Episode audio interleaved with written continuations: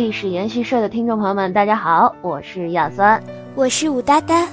师妹啊，你有没有发现，现代社会词语和以前都不是一个意思了？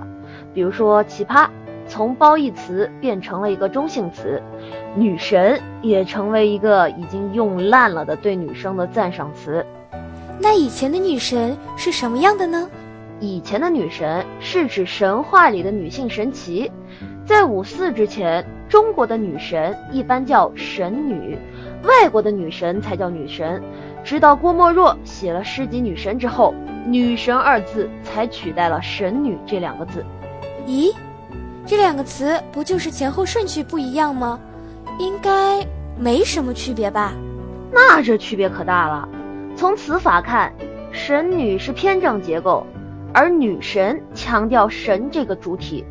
神女呢？她强调女这个性别，这是说明外国的女神要比咱中国本土女神的地位要高吗？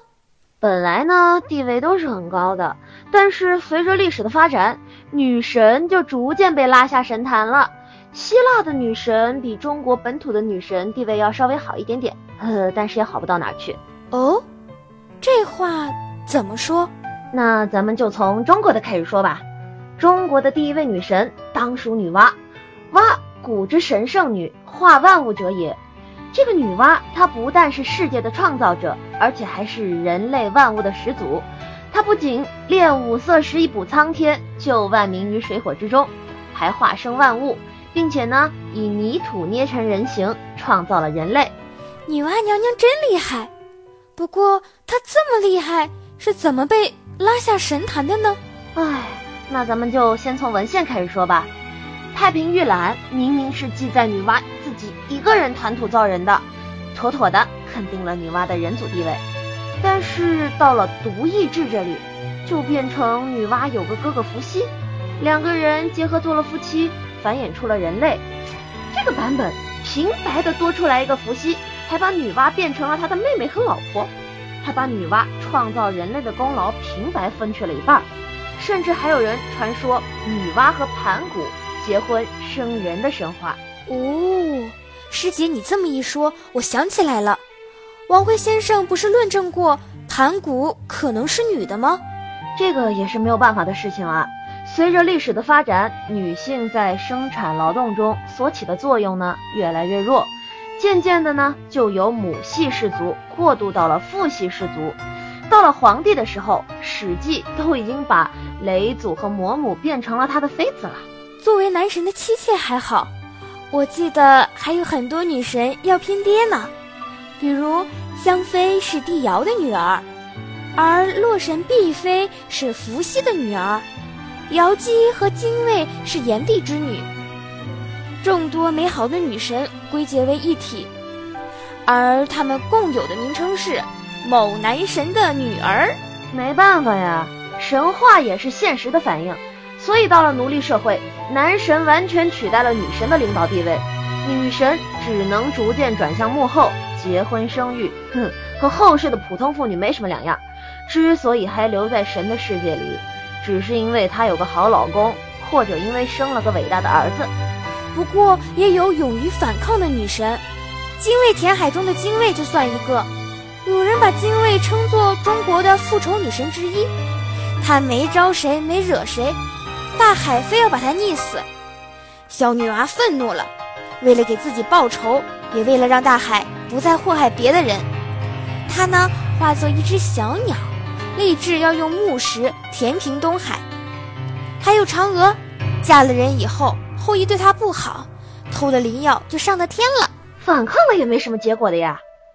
现在还波涛汹涌着呢，而嫦娥也只能像失宠的妃子一样，永远待在广寒宫。所以你看李商隐写的诗：“嫦娥后悔吞灵药，碧海青天夜夜心。”希腊女神比中国本土女神要好在哪里呢？希腊神话中最早的女性形象当属大地女神盖亚。传说啊，宇宙本是浑浊一片，从杂乱无章的万物中诞生了地母盖亚。盖亚和儿子乌拉诺斯结合，生下了六男六女，也就是提坦神系。提坦神又彼此结合，又生出了山川河海、日月星辰。原来世界万物是这么来的呀！然后呢？然后，乌拉诺斯为了保护自己的统治，将子女囚禁。最小的儿子克伦诺斯在蒂姆盖亚的保护下，发动了兄弟姊妹，击败了乌拉诺斯，做了神王。之后呢，他又与妹妹结合，生下了三男三女。但是他也像他父亲那样，害怕被子女夺权，于是就将他们吞入腹中。而他的小儿子宙斯神则被母亲保护起来，长大之后救出了众兄弟。一起击败克伦诺斯，获得了奥林匹斯中的统治权。盖亚女神好胆识，策反了两代统治者，还是自己的儿子和丈夫。果然还是因为母系氏族阶段，原始社会生产力不发达，所以繁衍后代的女性地位比较高吗？要不然怎么是叫母系社会而不是叫女系社会呢？在逐渐过渡到父系社会的时候，还有这样一个传说：说雅典娜主持的法庭有一天审理了这样一个案件，阿伽门农以女儿做祭品，他的妻子克吕泰涅斯特拉为了给女儿复仇，杀死了阿伽门农；他们的儿子俄瑞斯特斯为父报仇，又杀死了母亲。当时的男神女神们围绕判俄瑞斯特斯是有罪还是无罪的问题，展开了激烈的辩论。哎这个矛盾就有点像李贞德的公主之死啊，家门惨案啊！这案子可不好审理，判俄瑞斯特斯有罪，就是母权胜利；如果判无罪，就是父权制胜利。这可怎么办呀？没错，当时代表着母权制的复仇女神们认为，这位妻子杀死的并不是本氏族的。且无任何血亲关系的丈夫，算不上有罪；而俄瑞斯特斯杀死母亲却是有罪的。但代表着父权利益的阿波罗和雅典娜却认为，一个外族女人胆敢杀死丈夫，那么继承父系的儿子为父报仇是应当的。所以最后雅典娜在两边票数相等的情况下，投了父子这一边的票，宣布俄瑞斯特斯无罪。最终还是父权赢得了胜利，这次胜利可是标志性的。从这以后，女神头上的光环就逐渐暗淡和消失了，连自己应得的权利，有时候都要努力争取。像男女平等、一夫一妻制之类的吗？哼，那时候所谓的一夫一妻制，事实上只是针对女子而言，男子完全可以任意破坏夫妻忠诚。宙斯和赫拉就是其中的代表。宙斯唯一的合法妻子赫拉，主管婚姻、生育，是妇女的保护神。在历史上，她却是一个充满了嫉妒和仇恨的代表。她对宙斯十分专情，但换来的只有宙斯的多情以及自己严重的嫉妒。像人间那些无法干涉丈夫的妻子，赫拉只能用她合法妻子的地位和权势来压迫不具有法定地位的情敌。她憎恨每一位与她丈夫有亲密关系的人。不仅不放过自己的情敌，对于与情敌有关的事物也难以忍受。